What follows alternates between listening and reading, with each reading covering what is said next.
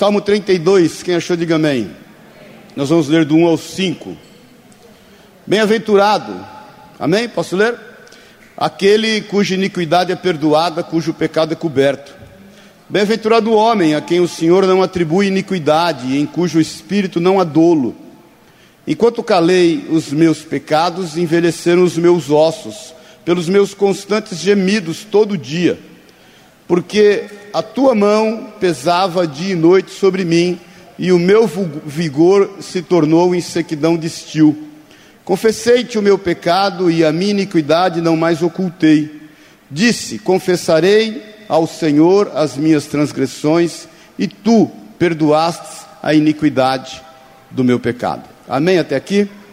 Jesus, obrigado. Obrigado por estarmos aqui, a convite do teu Espírito Santo. O Senhor nos trouxe a cada um, certamente porque tem algo a fazer nas nossas vidas. Nós desejamos, Pai, a tua vontade cumprida na nossa vida, Espírito Santo. Que o Senhor tenha total liberdade, que o Senhor fale no íntimo e no oculto de cada um de nós e nos livre de todo o peso do pecado, de tudo que não pertence a Ti e que nós saiamos daqui livres para a honra e para a glória do nome de Jesus. Amém e amém. Amém? Pode sentar-se.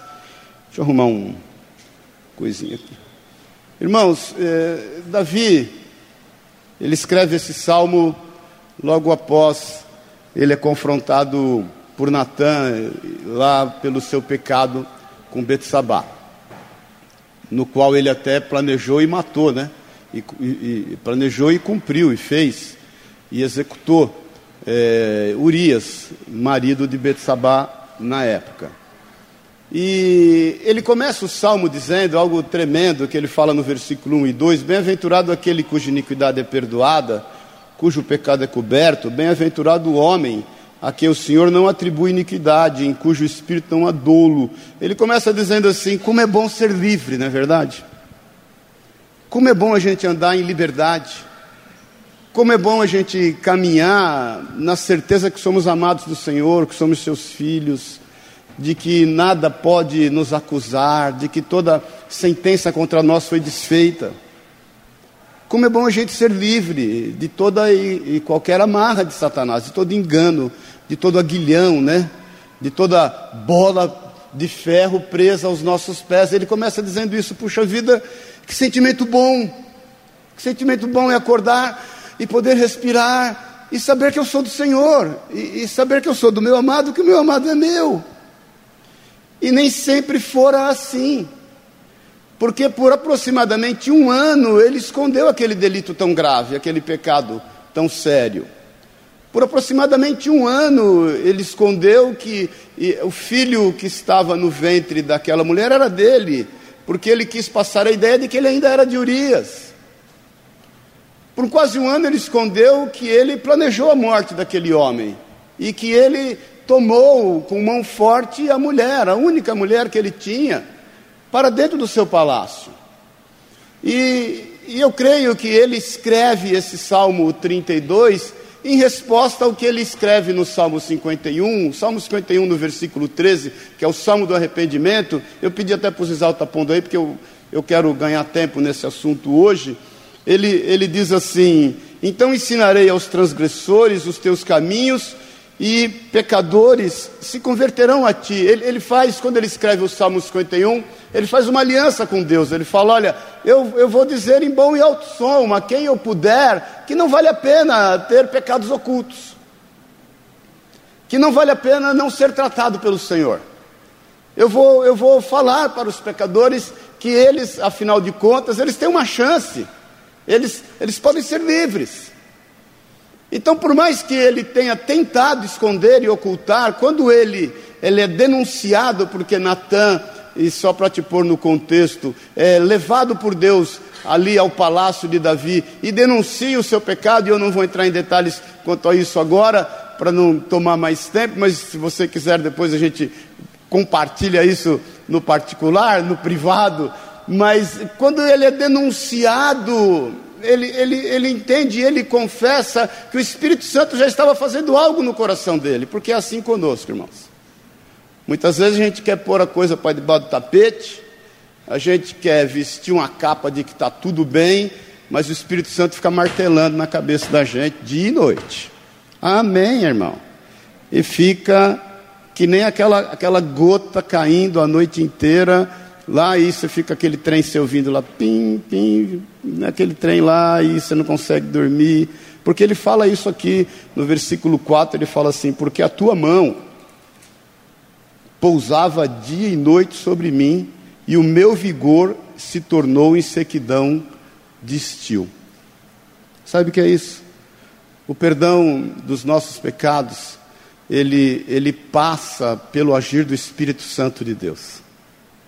Sabe que é essa gota a gota caindo toda hora, não nos acusando, mas nos lembrando que é necessário fazer um conserto, isso é o aguilhão do Espírito Santo de Deus. Aquele mesmo aguilhão que Jesus fala quando Paulo se converte, ele fala: olha, dura coisa é lutar, né, resistir contra os aguilhões. Isso é duro, você não vai conseguir. Até quando você vai estar fazendo o que você está fazendo, achando que a coisa que você está fazendo está certa? Dura coisa é recalcitrar contra os aguilhões. O Senhor fala isso para Saulo, porque Saulo, por mais que ele estivesse entendendo que estava rendendo culto a Deus, perseguindo, matando, prendendo cristãos, pode ter certeza que o Espírito Santo falava nele dia e noite, essa, essa conta-gota dia e noite, rapaz, está errado, isso não é certo, isso não é de Deus, o que você está fazendo não é justo. Então eu não sei, irmãos, por isso que eu te falo, eu, eu, sei de uma coisa: o Espírito Santo te trouxe, nos trouxe aqui essa manhã para fazer algo novo na tua vida. Mas por muitas vezes você está com algum incômodo, você está com algumas questões na tua vida, e essa, esse trem fica aí pesando na tua vida de noite. Eu quero te dizer que isso já é um trabalhar do Espírito Santo de Deus na tua vida. Amém, querido? Amém. Então, é extremamente importante a gente entender isso, porque o Espírito Santo vem trabalhando, vem ministrando, vem falando, muita gente rejeita, a gente fica bravo.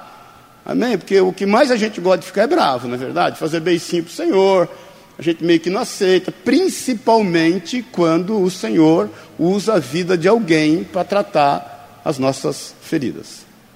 Eu sou do tempo do metiolate, aquele que era a fórmula foi feita no inferno, lembra desse, né? Não era de Deus aquilo. Lembra que o metiolato passava, eu lembro que eu caía, o que mais fazia era se ralar. Quando minha mãe pegava o metiolato, saída pela direita, sobrava um. E quando ela finalmente pegava a gente, não era gozado, né? Que mãe, mãe tem mira boa, mãe é boa de tudo, né? Pegava, punha no meio das pernas, passava aqui, aquilo vinha do inferno, aquele negócio ardia. Ninguém gosta, mas é bom. Quando Davi foi confrontado pela vida de Natã, ele, ele não buscou nenhum subterfúgio, porque receber o perdão do Senhor passa também não só pela, pela, pelo trabalhar do Espírito Santo de Deus, mas passa pela confissão, passa pela aceitação de que alguma coisa está errada na nossa vida. Bom dia. Eu tenho certeza que o Senhor quer fazer algo grande na tua vida hoje através da tua vida. Porque eu tenho orado essa semana toda acerca dessa nossa reunião aqui, e não existe uma palavra mais difícil de pregar do que não seja o perdão. Porque eu sei que o Espírito Santo já tem trabalhado nos nossos corações, mas eu sei também que isso tem que passar pela nossa confissão, tem que passar pela nossa aceitação. Isso já é esse trabalhar do Espírito Santo de Deus, de que alguma coisa vai mal com o nosso caráter, alguma coisa vai mal com o nosso comportamento. E, na realidade, essa confissão, que é, é a aceitação de que o nosso comportamento não vai bem, e, e há várias situações que não permitem com que a gente aceite o nosso próprio erro. A primeira delas, eu pedi para pôr aí para você estar registrando, é a transferência de responsabilidade. Tipo assim, a culpa é minha, eu ponho em cima de quem eu quiser. Por muitas vezes nós somos confrontados por aquilo que temos feito, já sendo confrontados pelo Espírito Santo e confrontados à luz da palavra, a gente não tem muita lá facilidade em aceitar de que algo vai mal, porque a gente transfere a culpa. A gente entende que, olha, as circunstâncias me levaram a isso. Saul era bom nisso, né?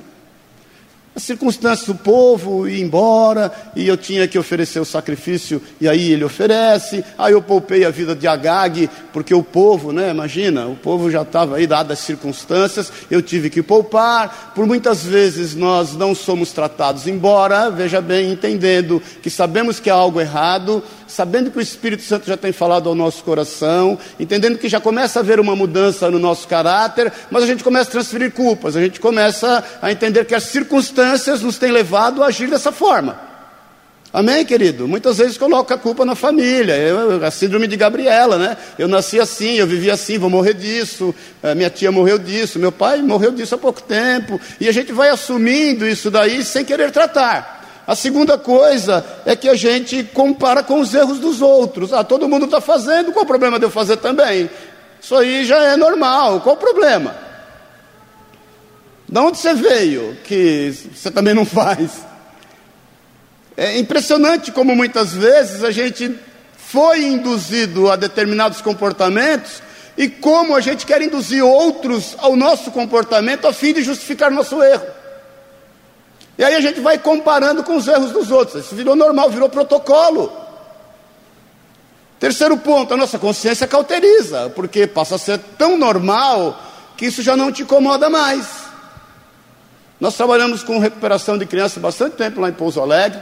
Começamos com 40, depois filtramos para 16, depois filtramos com oito, esses oito nós tínhamos a guarda deles, eles dormiam na nossa casa de fim de semana, nós tínhamos uma casa lá alugada com pai e mãe social, mas eles gostavam mesmo de ficar em casa.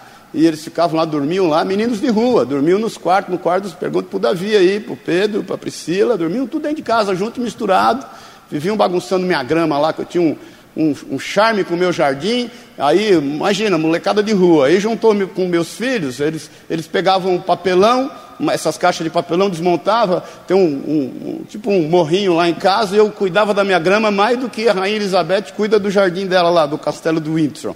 Aí eles montavam no, no papelão e vinham descendo ladeira abaixo, estragando minha grama, passava por cima das, das lanternas que eu coloquei lá para iluminar o jardim, mas glória a Deus.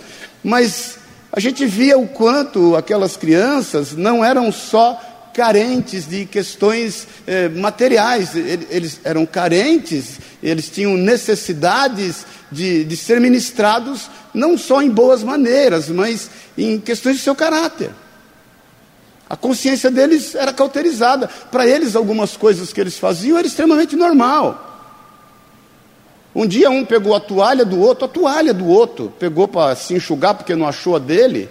O outro pegou a faca na cozinha, não era faca, uma peixeira, queria matar ele por causa da toalha.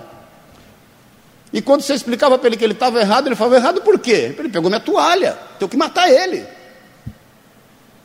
Então, né, obviamente, tirando os exageros, quantas coisas já cauterizou na nossa consciência? A gente tem ligado o piloto automático e, ah, tá normal, é normal, todo mundo, né, tá de boa ninguém está reclamando, isso já não me incomoda mais. Deixa o Espírito Santo de Deus ministrar o teu coração, para que ele torne sensível novamente a tua consciência.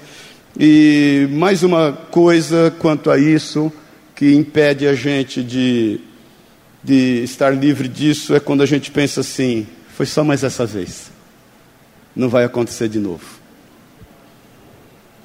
Amém, bom dia. Foi só mais essa vez. Eu não, não vou de novo. Foi o último trago, foi o último gole, foi o último motel, foi a última roubadinha, foi a última olhadinha. Não vai ter de novo. Isso realmente, irmãos, isso não, não, não, vem, não vem colaborar para que haja mudança. Davi, quando confrontado, ele, ele, se lança aos pés, depois você lê o Salmo 51, e ele declara para Natan, e ele chora, ele fala: realmente, realmente, eu, eu, fui, eu fui formado em pecado. Porque, deixa eu te falar, você, o, o ato, presta atenção disso, o ato de pecar não te tornou pecador. Amém, querida? Você nasceu pecador, por isso você peca, é diferente. Não pensa que você nasceu bonzinho, que você nasceu incólume, puro, e que se você fosse trancado numa jaula, você ia ser, uma, você ia ser quase uma fada madrinha, minha irmã. Você ia ser um príncipe encantado. Não, você ia dar mais trabalho só o sangue de Jesus. Se a sociedade permeada pelos servos e servos de Deus, não tratasse com a tua e com a minha vida. Nós somos pecadores e por isso a gente peca. Você não se tornou um pecador, você nasceu um pecador. E é importante essa aceitação e essa conscientização a fim de nós buscarmos em Deus uma redenção, uma mudança. E eu te falo isso várias vezes, entra ano, sai ano, eu te falo que se te convidarem para plantar é, batata e, e roubar goiaba, você não vai hesitar, você vai roubar goiaba. Até porque é mais excitante. Então, Davi, quando é confrontado, ele entende disso e ele se rende aos pés do Senhor por intermédio da vida do profeta, e nós entendemos que o amor do Senhor, o cuidado de Jesus, e motivo pelo qual a gente está compartilhando isso aqui essa manhã, e motivo pelo qual ele nos trouxe aqui hoje, e motivo pelo qual nós temos orado, e eu pedi inclusive para os intercessores orarem a igreja inteira hoje, ungirem, ungirem essa cadeira aí que você está sentado, porque eu sei que há uma batalha espiritual quanto a isso. O amor do Senhor quer nos livrar dessa angústia. Amém, querido? Ele quer nos livrar dessa doença interior, ele, ele, ele, quer nos livrar desse medo do amanhã, porque ninguém aguenta viver com isso todo dia, martelando na sua mente, deixando Satanás potencializar na nossa mente o que vai virar, o que vai dar isso, como serão as gerações futuras até a volta do Senhor.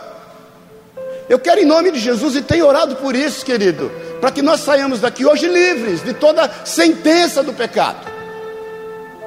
Livres totalmente, como somos no Senhor, porque esse foi o papel de Jesus na tua e na minha vida.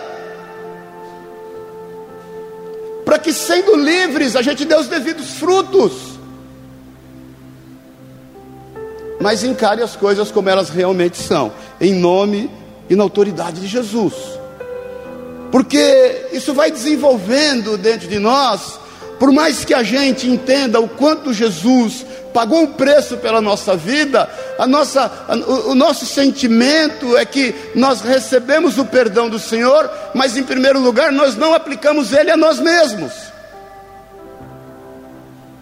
Não tem coisa mais difícil, querido, do que se perdoar. Amém, querido? Conversa de gente grande. Porque por muitas vezes a gente entende todo o processo, sabe da necessidade dele ser aplicado, mas a gente não consegue muitas vezes ver isso efetivado na nossa vida, porque a gente não consegue se perdoar. Nós estamos magoados conosco mesmo. Alguns sintomas de mágoas conosco mesmo. Primeiro, nós temos um sentimento de culpa constante. É o ciclo vicioso. Constantemente nós estamos com esse sentimento de culpa, constantemente. Segunda coisa, nós temos um sentimento de inferioridade. Não vai dar, não sou capaz, não vou conseguir. Vou até a página 8, não consigo abrir a 9 e a 10. Terceira coisa, a gente tem um sentimento de autocompaixão, autocomiseração também. Imagina, tadinho de mim, é tão difícil, por tudo que eu tenho passado, por tudo que eu tenho enfrentado, e eu também não admito muito que isso possa surtir efeito na minha vida. Quarta coisa, nós temos um complexo, a gente acha que pode ser para todo mundo, para nós não. Quinta coisa, a gente se sente indigno. É uma indignidade quanto a nós. Não, não dá, para mim não dá. Talvez isso é, isso é dos pastores para cima dos levitas, dos diáconos, dos, das pessoas que leem mais a Bíblia, das pessoas que, que oram mais. Eu não nem tomar ceia eu ando conseguindo. E última coisa, daquelas que o Senhor colocou no meu coração, obviamente há várias. Nós temos um sentimento de vergonha. Nós nos sentimos envergonhados. É por isso que nós não queremos admitir o perdão do Senhor na nossa vida. Agora, para que esse perdão realmente, presta atenção, tome conta de nós. E mais uma vez eu te falo e profetizo: você vai sair daqui diferente em nome de Jesus. Ele passa não só pela ação do Espírito Santo, ele passa não só pela confissão, o entendimento do quanto é necessário que haja mudança. E nós já falamos sobre isso. Deixa o Espírito Santo de Deus ministrar a tua vida e o teu coração. Ele passa pelo arrependimento. Arrependimento é mudança. Eu tomei, irmãos, na minha vida já algumas atitudes, algumas atitudes e que elas me marcaram tanto, que aquilo gerou tão arrependimento na minha vida que eu, a ponto de eu pensar assim: eu nunca mais quero passar por isso. Eu quero mudança porque eu não quero mais ter que enfrentar essa situação. E quando a gente entende que há uma necessidade do arrependimento, quando você começa realmente a se arrepender daquilo que, obviamente, tem sido gerado por conta de alguns comportamentos, isso é de Deus, isso já é Romanos 12, 2, né? É necessário que haja transformação da nossa mente, que é por aí, diz lá, Romanos 12, 2, transformai a vossa mente, diz a palavra de Deus. Cadê? Põe aí. Transformai a vossa mente aqui. E não vos conformeis com o mundo, mas transformai-vos pela renovação da vossa mente, para que experimentei qual seja a boa, agradável e perfeita vontade de Deus. Então, irmão, deixa eu te falar, irmã, que nessa manhã você tome posse do perdão do Senhor sobre a tua vida. Que você abra mão em nome de Jesus de todo e qualquer sentimento de mágoa quanto a si mesmo, que você se escancare a fim de saber que foi para a liberdade que Jesus Cristo nos libertou. Ele quer nos livrar dessa angústia, ele, ele quer nos livrar desse sentimento doentio, ruim, desse medo do amanhã. Ele quer nos livrar desse peso, a fim de que a gente possa, ao raiar do dia, declarar o que Davi declarou: bem-aventurado o homem que não tem condenação, que não tem peso, que está livre, que pode respirar e que pode caminhar na liberdade. Bem-aventurado esse homem. A palavra de Deus diz em Colossenses 2,13. É, coloca aí, por favor, rapidamente. Se você quiser abrir, eu pedi para colocar aqui para não.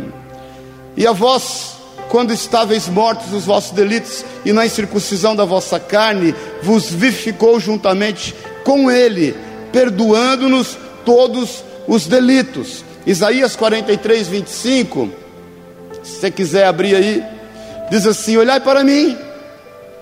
Aqui está o 22, é o 25. Pode pôr o 25 aí?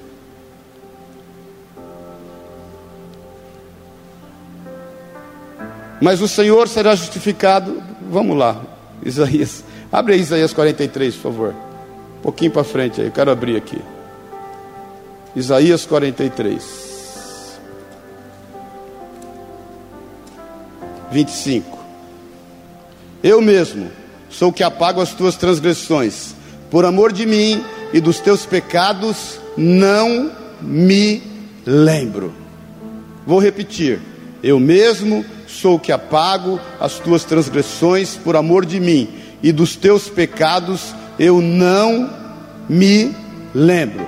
No 45, 22. Agora sim. Olhai para mim e sede salvos, vós todos os limites da terra, porque eu sou Deus e não há outro. Miqueias 7, 18 e 19. Quem é Deus semelhante a ti, que perdoas a iniquidade e te esqueces da transgressão, das transgressão do resto da tua herança? O Senhor não retém a sua ira para sempre, porque ele se deleita na benignidade, tornará a piedar-se de nós, pisará aos pés as nossas iniquidades, tu lançarás todos os nossos pecados na profundeza do mar. Irmãos, cabe a nós recebermos o perdão do Senhor por fé. Eu não sei o que eventualmente Satanás tem colocado na tua vida a fim de estar te acusando, isso é o papel dele. O papel do Satanás é nos acusar, o nosso papel é por aquilo que foi feito na cruz do Calvário. Agora, se arrependa, querido. Se arrependa definitivamente, meu querido, minha querida, a fim de você não ficar incorrendo mais no mesmo erro, porque o, o, o, o perdão está franqueado. Você já está livre. Olha, a prerrogativa. Nós temos uma prerrogativa, o privilégio do livre-arbítrio, ele é nosso. Mas também é nosso a prerrogativa da consequência. Amém, querido? Então, tome posse do perdão, e que isso seja feito em arrependimento por conta das consequências que você tem visto e daquilo que tem acontecido ao teu redor, porque você sabe que o teu hoje foi construído ontem, e o teu amanhã vai ser construído hoje. Agora seja livre. Para desse ciclo vicioso de que já que não tem jeito, tudo está enrolado mesmo, enrolado vai ficar, e, e não é essa a vontade do Senhor. Amém, queridos? Até porque isso implica num passo seguinte que eu creio que o Senhor tem para nós essa manhã. Porque quando você é perdoado, toma posse desse perdão, entende o quão grande o Senhor fez na tua vida, o quão livre você tem que ser desse, desses sentimentos, desses impeditivos que te fazem caminhar com liberdade, de sorrir com liberdade, não sorrir para poder impressionar quem quer que seja, não brincar para poder disfarçar o que quer que seja, mas ser realmente autêntico, ter autenticidade, ter liberdade. Isso, quando efetivado na tua vida, vai te dar liberdade de perdoar os outros. Porque na proporção em que você toma posse desse perdão e quando você o recebe, a primeira coisa que você faz, sabe o que é? Você o entrega. Muitos não têm essa facilidade de perdoar aqueles que têm se levantado contra as suas vidas, porque afinal de contas ainda não resolveram o perdão que eles têm direito no Senhor Jesus. Quem está me entendendo, diga amém. Porque uma vez que você entende o quão perdoado você foi, na proporção que você recebe isso, você entrega. Você não tem por que reter.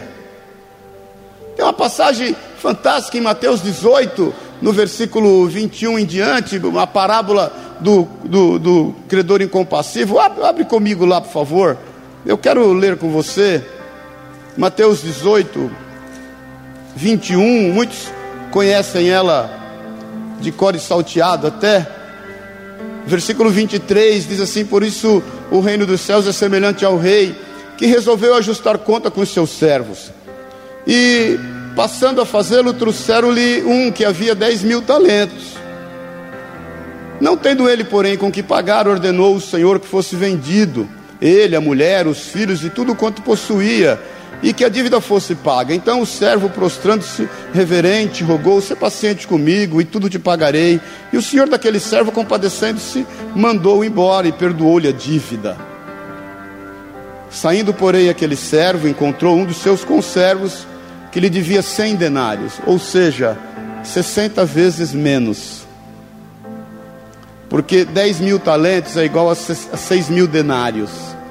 Aí ele encontra um cara que devia cem denários e agarrando o sufocava dizendo: "Paga-me o que me deves". Então seu conservo caindo-lhe aos pés implorava: "Ser paciente comigo e te pagarei". Ele entretanto não quis, antes indo lançou na prisão até que saudasse a dívida. Vendo seus companheiros o que se havia passado, entristeceram-se muito e foram relatar ao seu senhor tudo o que acontecera. Então o seu senhor chamando-lhe disse: servo, servo malvado, perdoei-te aquela dívida eh, toda, porque me suplicaste, não devias tu igualmente compadecer-se do teu conservo, como também eu me compadeci de ti? E indignando-se o seu senhor, o entregou aos verdugos até que lhe pagasse toda a dívida. Assim também meu Pai Celeste vos fará, se do íntimo não perdoardes a cada um dos seus irmãos. Irmãos, olha aqui para mim um pouquinho. Muitas vezes, quanto à atitude das pessoas em relação à nossa vida, presta atenção nisso. Nós até temos o direito legal. Como aquele homem, ele tinha o direito legal. O cara devia para ele, ele legalmente podia agir com a vida daquele cara conforme ele achava melhor. Mas ele não entendeu que ele não tinha o direito moral. Muitas vezes nós temos esse direito legal, mas só não temos o direito moral. Porque nós sabemos o que o Senhor fez em nós. E nós não podemos levantar e acusar quem quer que seja. Nos cabe confiar e entregar nas mãos do Senhor. Porque perdoar, perdoar querido, é, é, não é uma opção que Jesus nos dá, é uma obrigação. E perdoar não é um sentimento. Eu duvido aqui que alguém acorda pela manhã e fala: Ai, nossa, glória a Deus, ai, acordei com a vontade de perdoar. Nossa, não sei o que eu comi ontem. Nossa, eu vou comer alface todo dia, porque eu como alface no outro dia eu acordo com a vontade de perdoar. Perdoar é algo relativo ao agir, é uma atitude. É um preço a ser pago. Porque uma vez que perdoado você está, você pega esse perdão e você passa para o primeiro da fila aquele que te ofendeu. Porque se não acontecer isso, sabe o que vai acontecer? Nós somos entregues aos verdugos. A palavra verdugo quer dizer atormentador, aquele que atormenta, carrasco. Aquele senhor pega aquele homem que não perdoou o pequeno devedor e põe um carrasco para ficar atormentando ele até que a conta fosse paga. Isso acontece conosco, porque quando nós somos entregues a esse carrasco, nós temos alguns sentimentos. E o primeiro deles tem alguns sentimentos que relativo à mágoa dos outros que o Senhor colocou no meu coração. O primeiro é o ressentimento. Nós ficamos ressentindo. Nós temos essa grande desvantagem como seres humanos. Ninguém na criação, nenhuma, criação, nenhuma criatura tem esse sentimento que a gente tem, a gente ressente. O animal não ressente. Já falei para você várias vezes, você sai para passear com seu cachorrinho, ele passa numa grade com o outro lado, e aí ele vai, cheira o outro, e depois com o outro, aí você passa com ele de volta, ele nem lembra que aquele cara existe lá, aquele cachorro. Nós não. O cara te fecha. Você não vê a hora de chegar perto do farol, pegar perto dele, e você quer matar ele. A pessoa te faz mal, e esse negócio fica na tua cabeça, não sei por quantos mil anos. Talvez não aconteça com você, eu sei em muito lugar que isso tenha acontecido. Então a gente fica ressentido. Sabe o que é esse ressentimento? falta de perdoar. Segundo, amargura. Nós vamos ficando amargurados. Sabe o que é isso? É verdugo, querido. Isso é um, é um tormento que de noite fica na nossa vida. Isso não é o agir do Espírito Santo que gerou confissão dos nossos pecados, que nos fez nos arrependermos, que nos fez tomarmos posse desse perdão, perdoar-nos a nós mesmos, estarmos livres de toda angústia, de todo medo do amanhã, de toda enclausura, e não é isso, essa, essa amargura é aquele sentimento de que novamente a pessoa, por conta do ressentimento, ela está te fazendo mal de novo. Você evita encontrá-la, você evita curtir porque nós arrumamos mais uma forma de chatear os outros, né? A gente não dá like no que ele publica. Isso é só uma forma atual. Ah! Família margarina. Amargura, querido. As redes sociais começam a nos incomodar. Terceiro sentimento de que a gente está magoado com os outros. Raiva, raiva, aquela raiva, aquele negócio de você, Senhor. Eu não vou matar, mas eu quero ele ver ele sufocar.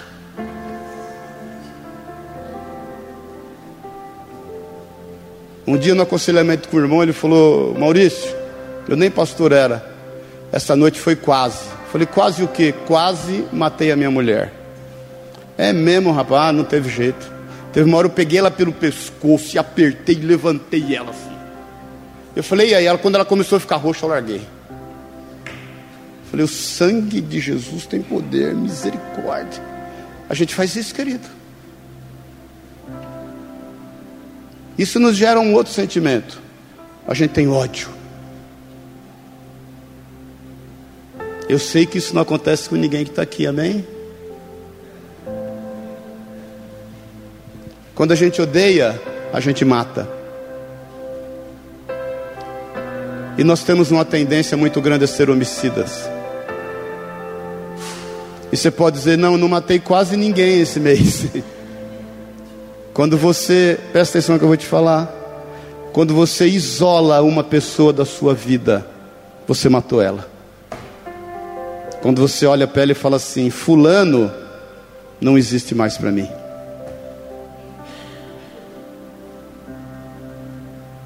Isso é uma forma simples, humana e carnal de se livrar de um problema. Quem está me entendendo, diga amém. Só quero te lembrar de novo que essa cadeira está ungida para que o Espírito Santo de Deus fale no seu coração. E eu sei que não é uma conversa fácil essa. De todos os anos que eu prego o Evangelho, todos os anos, já tem muitos anos, a palavra mais difícil de trazer para a igreja é sobre perdão. Mas eu estou te trazendo isso, porque o Senhor tem colocado no meu coração que não é possível mais que você viva assim. O Senhor não quer isso para a tua vida. Eu quero, em nome de Jesus, entender que você vai acordar pela manhã e declarar o que Davi declarou no, no versículo 1 e 2 do Salmo 32. Como é bom estar livre. Então seja livre, querido. É muito mais fácil do que você possa imaginar. É uma atitude. É uma atitude. E outro sentimento de mágoa para com as pessoas, sabe qual é? Vingança. A gente quer ver sangue correr.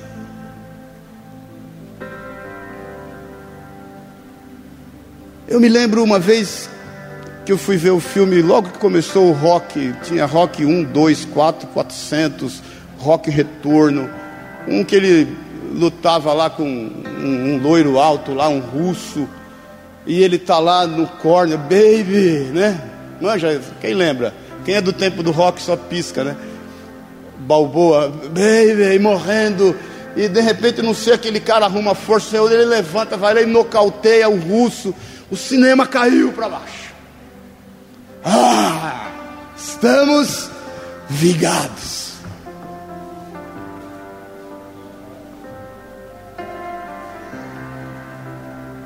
A Bíblia diz, o Senhor nos diz, ele fala assim: minha é a vingança.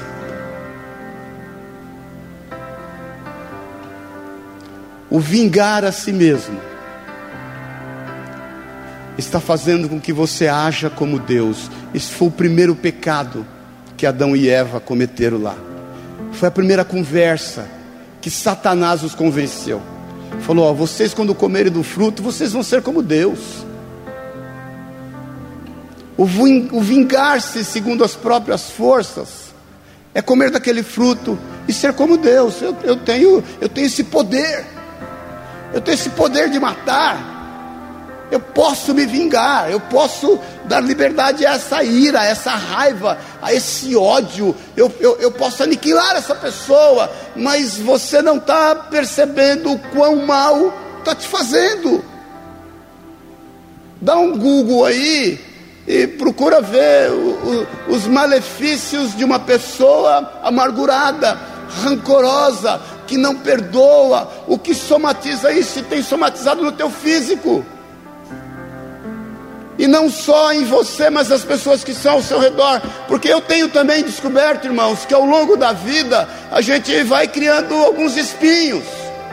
Quanto mais velho você vai ficando, mais espinhos você vai formando, porque são amarguras, situações adversas que você enfrentou, pessoas que você não perdoou e você vem ressentindo isso toda hora, e esses espinhos vão crescendo. E é o seguinte, eles não machucam as pessoas que estão longe, porque as pessoas que estão longe se cumprimentam de longe, elas olham, puxa, como ele é legal, como ele é bacana, como ele é bonito, como ele está sempre de bem com a vida, mas eles machucam aqueles que estão perto, aqueles que são seus íntimos, que ao se aproximar de ti são espetados. Eles não têm nada a ver com a formação desses espinhos, mas eles estão sendo machucados fruto daquilo que está dentro de ti. Quem está me entendendo, diga amém.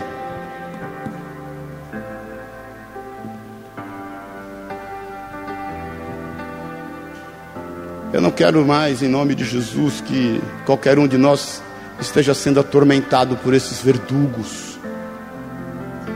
Então é o seguinte, meu irmão, minha irmã, libera o perdão. Deixa o diabo cuidar do problema que ele criou. Isso não é teu problema.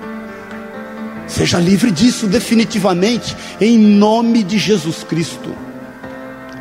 E mais uma vez eu te falo, isso é uma ordem. Está lá na oração do Pai Nosso. O Senhor nos ordena isso. Está lá em Marcos 11, não precisa abrir. O Senhor nos ordena, isso é uma ordem. Isso é ser cristão. É perdoar. É liberar. É entregar o que você recebeu. É tomar cuidado com o que você fala dos outros. É você medir as suas palavras e ter plena consciência o porquê você está falando isso. Definitivamente. Amém, querido. Amém, irmãos. E não vem me dizer que você pensa que eu acho fácil, porque eu tenho certeza que não é. Eu sei o que é isso. Eu sei, meu irmão. Se você quiser um dia, busque em Deus o que é ser um pastor. O que é lidar com a ingratidão? O que é lidar com descaso? O que é lidar com difamação, com calúnia? Busque em Deus. E eu estou te falando em nome de Jesus, como um igual teu. Eu sei que não é fácil mas não é impossível e vai te fazer muito bem. Para terminar, um terceiro sentimento de perdão que eu quero compartilhar com você. Perdoar o Senhor. Pode parecer uma heresia, mas não é.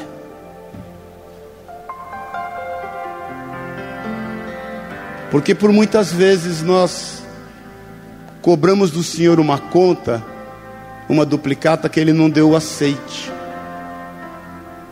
Nós imputamos a Ele uma culpa. E nós, sem perceber, estamos nutrindo um sentimento de mágoa com o Senhor. O porquê que Ele permitiu isso? O porquê que Ele deixou isso acontecer? O porquê que a minha vida está assim? o porquê que naquele exato instante ele não pôde evitar isso, o porquê que ele fez na casa do vizinho, não fez na minha. E nós, embora cristãos, sendo seus filhos, professando o seu nome, orando, jejuando, lendo a palavra, vamos nutrindo dentro de nós esse sentimento contra o Senhor e vamos cobrando dele uma conta que ele não assinou a duplicata alguns sentimentos que fazem com que fique exposto que a gente está meio magoado com o Senhor, magoado e meio, seja lá o que for. Primeiro, dúvidas. Nós temos dúvidas. Será que tudo que está escrito aqui vai acontecer?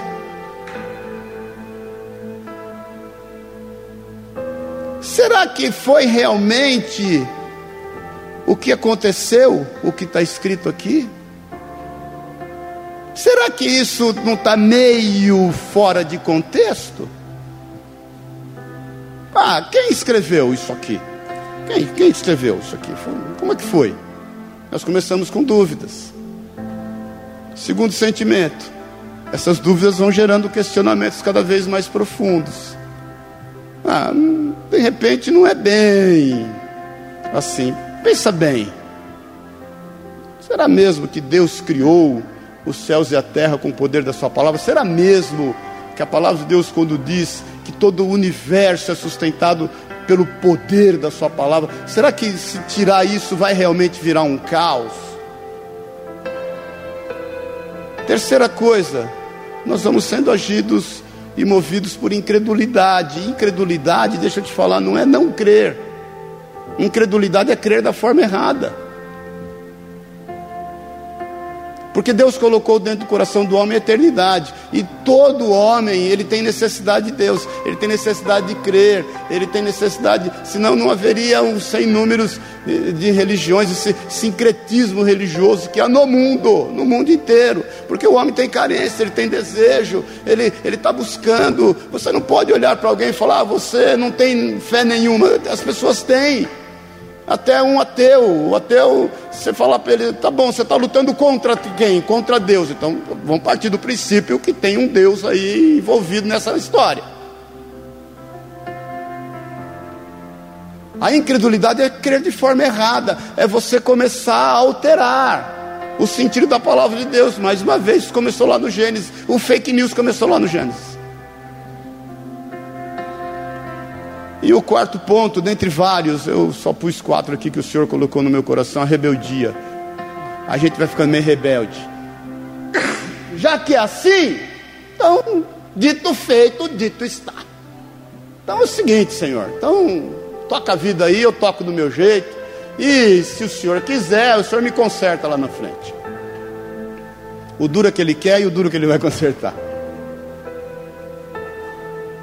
Então nós Muitas vezes não perdoamos o Senhor porque a gente perdeu o sentido de que a história ainda não terminou, de que as coisas ainda estão acontecendo, de que Ele tem gestão realmente em todas as coisas.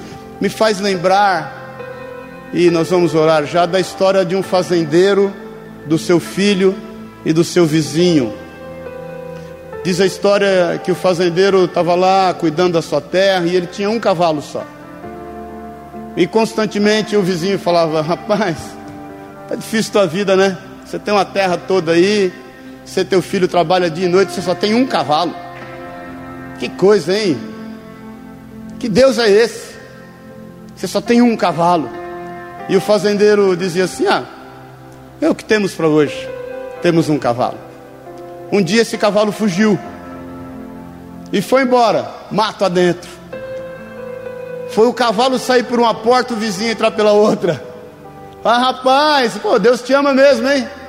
O único cavalo que você tinha fugiu. Olha que coisa. Cadê o Deus que você serve, que você anda, que você teme, que você. Você tinha um cavalo para fazer esse trabalho todo, agora é só você, teu filho. E o cavalo fugiu, ele falou: Olha, Deus sabe de todas as coisas. Passado alguns dias, aquele cavalo voltou com 20 cavalos selvagens. Trouxe mais 20. E ele ficou cheio de cavalo. Mas ele tinha uma tarefa. A tarefa agora era adestrar os cavalos selvagens. Eles não eram domados, adestrados. E eles começaram a adestrar os cavalos. E o vizinho só de olho. Agora a fazenda do cara estava cheia de cavalo. E um dia o filho, adestrando um daqueles cavalos, caiu, quebrou a perna. Cavalo rebelde. Quando ele sai para cuidar da ferida do filho, na outra porta entra o vizinho. Se não tivesse vindo os cavalos, teu vizinho não tinha quebrado, teu filho não tinha quebrado a perna. Tá vendo? Era melhor não ter cavalo, porque você não teria um filho da perna quebrada. Aí ele falou: Deus sabe de todas as coisas. Deus sabe todas as coisas. Passado um tempo, estourou uma guerra. Poucos meses. E aí, o exército saiu a recrutar os jovens que poderiam lutar na guerra. E quando chegaram na fazenda do homem, o seu filho estava com a perna quebrada e não precisou ir para a guerra. Muitos jovens morreram. O seu filho foi poupado. E o vizinho não apareceu mais nem para tomar café.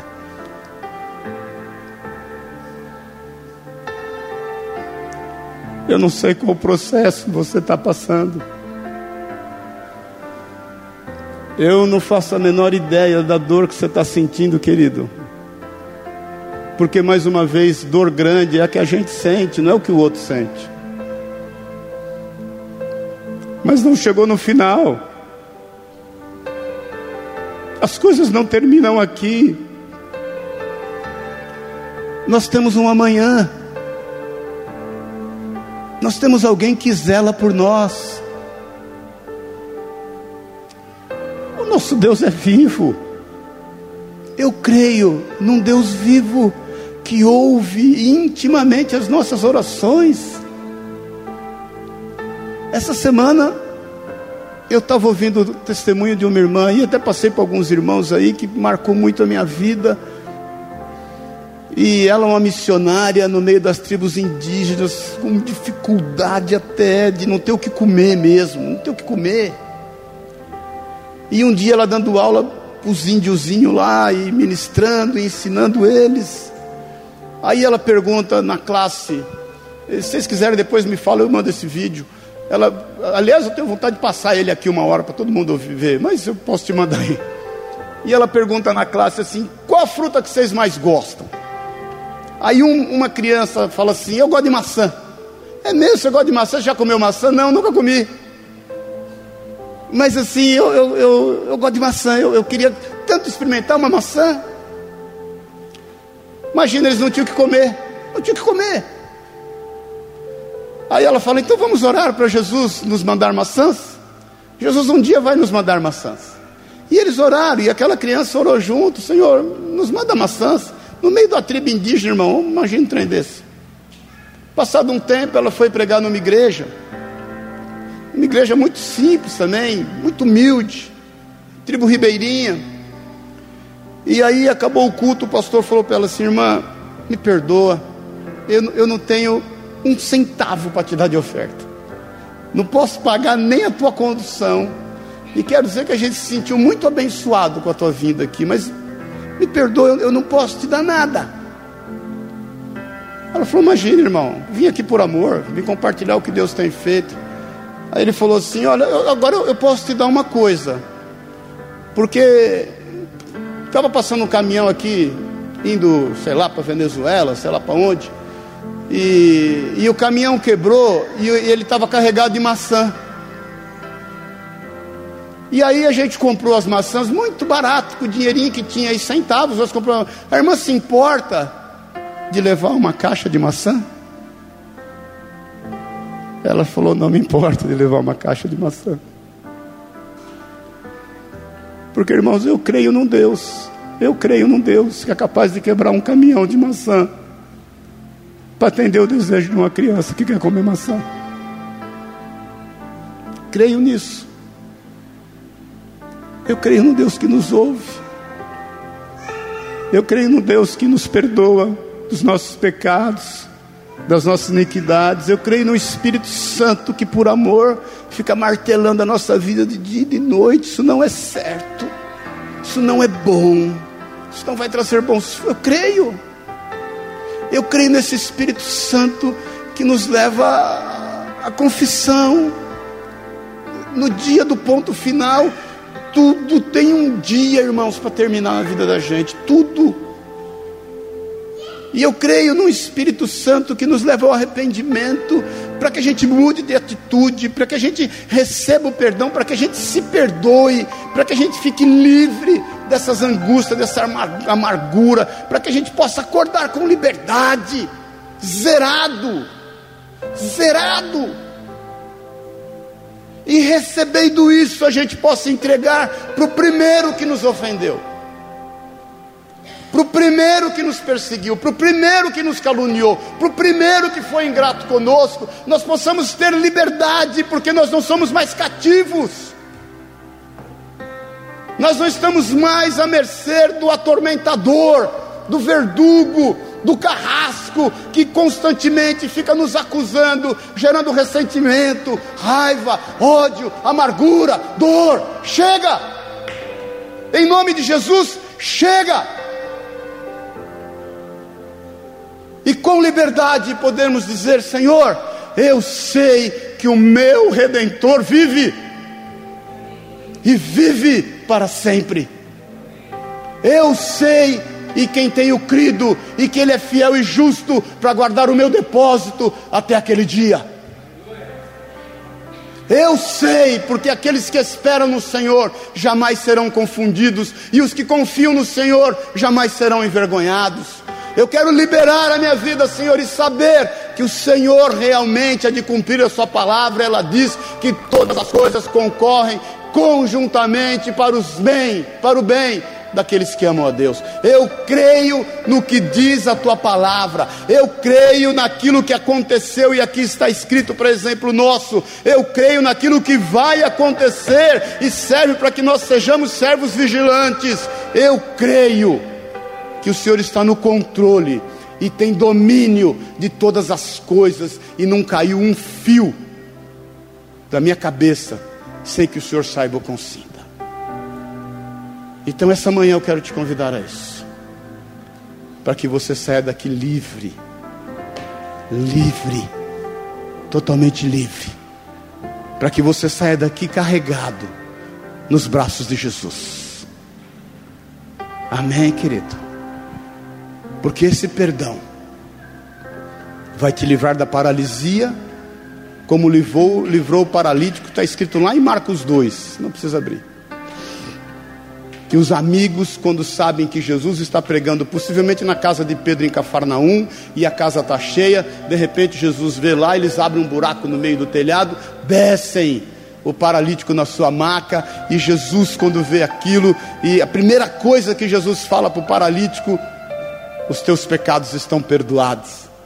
E cria-se uma celeuma acerca disso, e Jesus né, dá atenção àquele paralítico e fala àqueles homens: vocês estão achando né, que eu não tenho poder para perdoar as pessoas? E aí depois ele fala para o paralítico: levanta, pega o teu leite e anda, e o paralítico sai lá andando. Mas ele precisava ser perdoado, porque aquelas angústias, aqueles pecados o levaram à paralisia.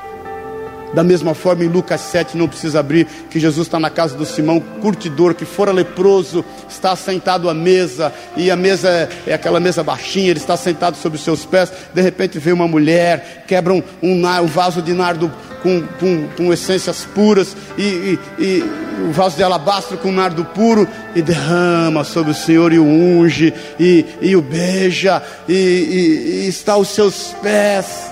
Aquela mulher estava totalmente aflita, escravizada, presa nos seus sentimentos, sabe-se lá o que tinha acontecido com ela, e o Senhor fala: Perdoado estão os teus pecados, vá em paz. Da mesma forma, Jesus um dia está reunido com seus discípulos, escrevendo na areia, está lá em João 8, e aí vem os algozes e trazem aquela mulher em flagrante de adultério, lembra-se disso? Eles queriam testar Jesus, se Jesus fala, livra ela, ele estava contra a lei de Moisés. Se Jesus fala, mata ela, ele ia contra o que ele estava pregando. Jesus olha para os homens que estão ali e fala o quê? Quem se lembra? Quem se lembra? Quem não tiver pecado, por favor, fique à vontade. Atire a primeira pedra. Aí eu fico imaginando os homens olhando para a pedra, olhando para a mulher. Olha para a pedra, olha para a mulher, olha para si. Uma a uma, as pedras são jogadas no chão. Um a um, todos vão embora. Aquela mulher olha para o Senhor fala: E agora? O que, que eu faço? Jesus fala o que para ela? Alguém te condenou? Alguém tem autoridade moral para te condenar? Eles tinham autoridade legal, mas eles não tinham autoridade moral. Alguém com autoridade moral te condenou? Não, nem eu. Vá em paz e não peques mais. Vamos ficar em pé em nome de Jesus.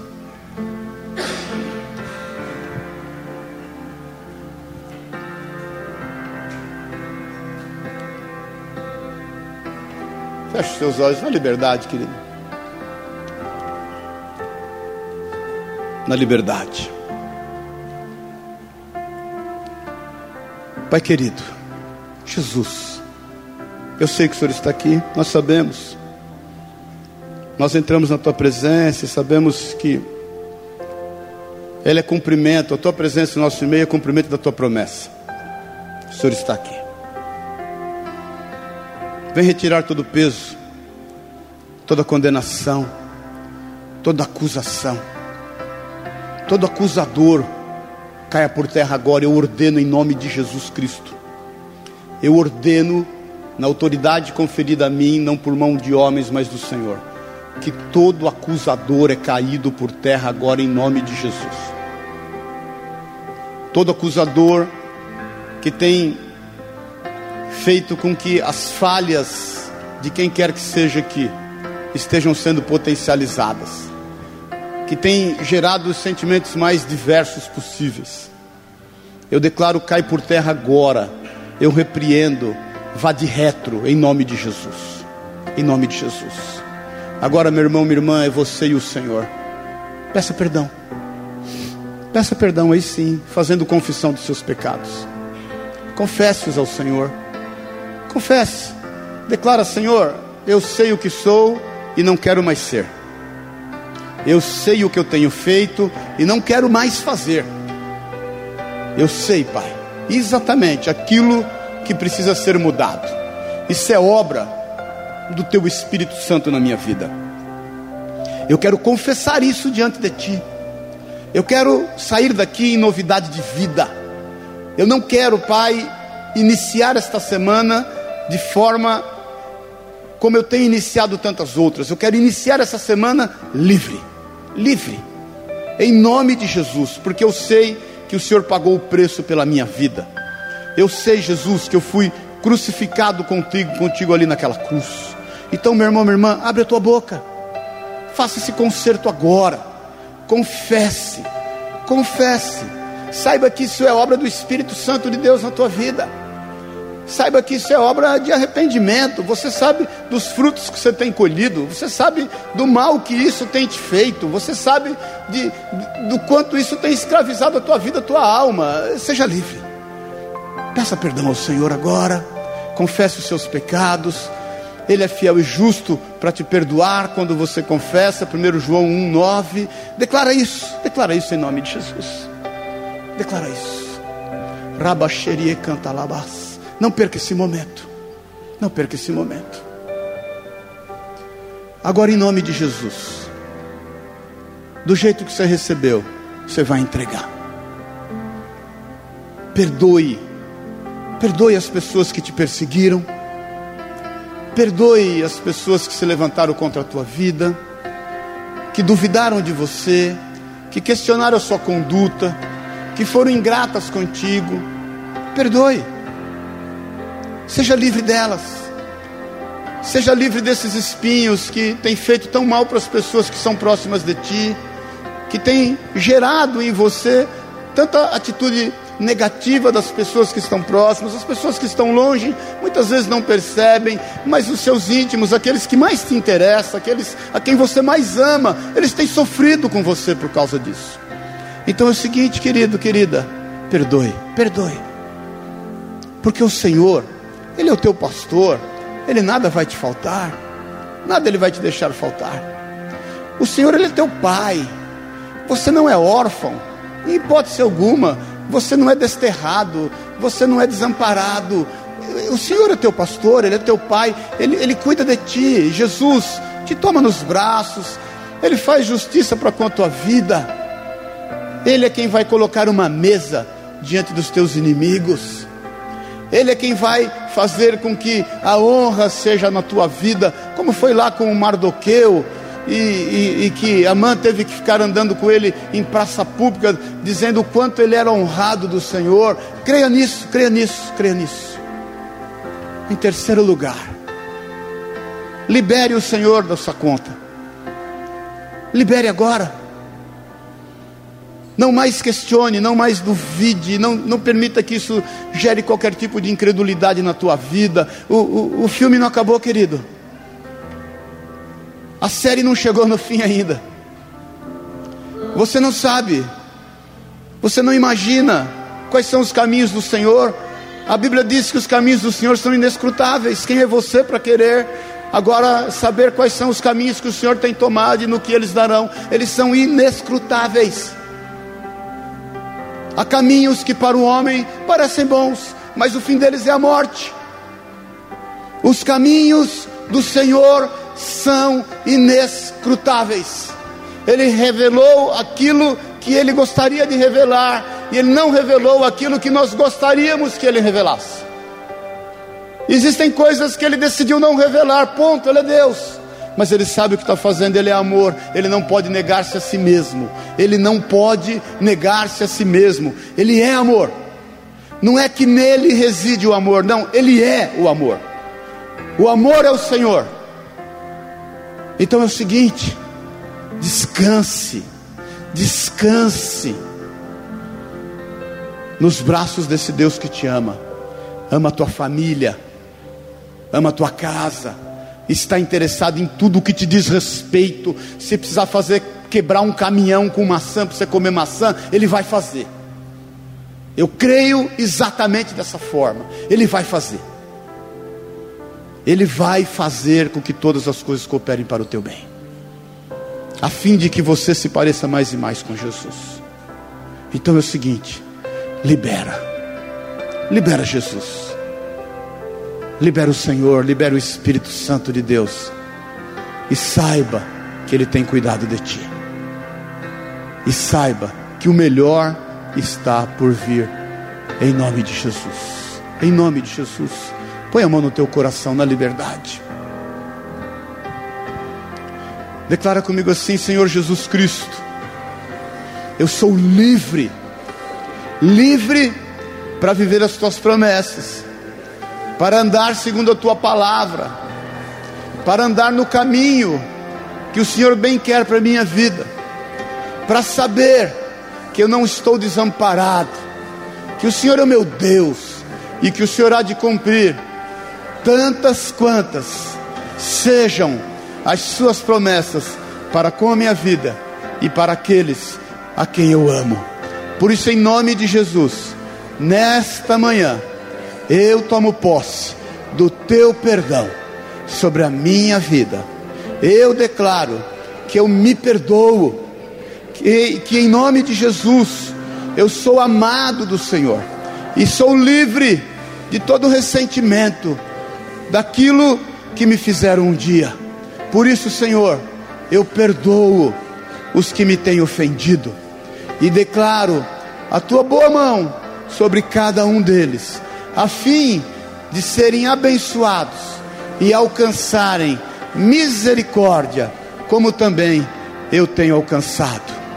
E quanto a ti, Senhor, eu declaro em bom e alto som: eu te amo eu te amo, Jesus. Eu te amo, Senhor. Não importam as circunstâncias, não importam os medos, não importam as angústias. Eu te amo, Jesus. E eu sei que o Senhor é o autor e consumador da minha fé. Eu sei que o Senhor tem nas suas mãos o meu amanhã e que o Senhor está trabalhando a fim de que tudo se cumpra na minha vida. Jesus Cristo, o Senhor, é o meu Senhor e o meu Salvador. Amém e amém. Amém? Está livre?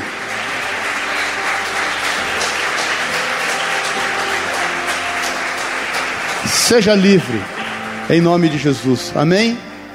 Sem mais delongas, que o amor de Deus, o Pai, a graça eterna de Jesus Cristo, nosso Senhor e Salvador, a unção, o poder e o consolo do Espírito Santo de Deus, te leve em paz, te leve livre para viver a vida que Deus quer que você viva e que você veja os frutos para a honra e para a glória do nome de Jesus. Amém.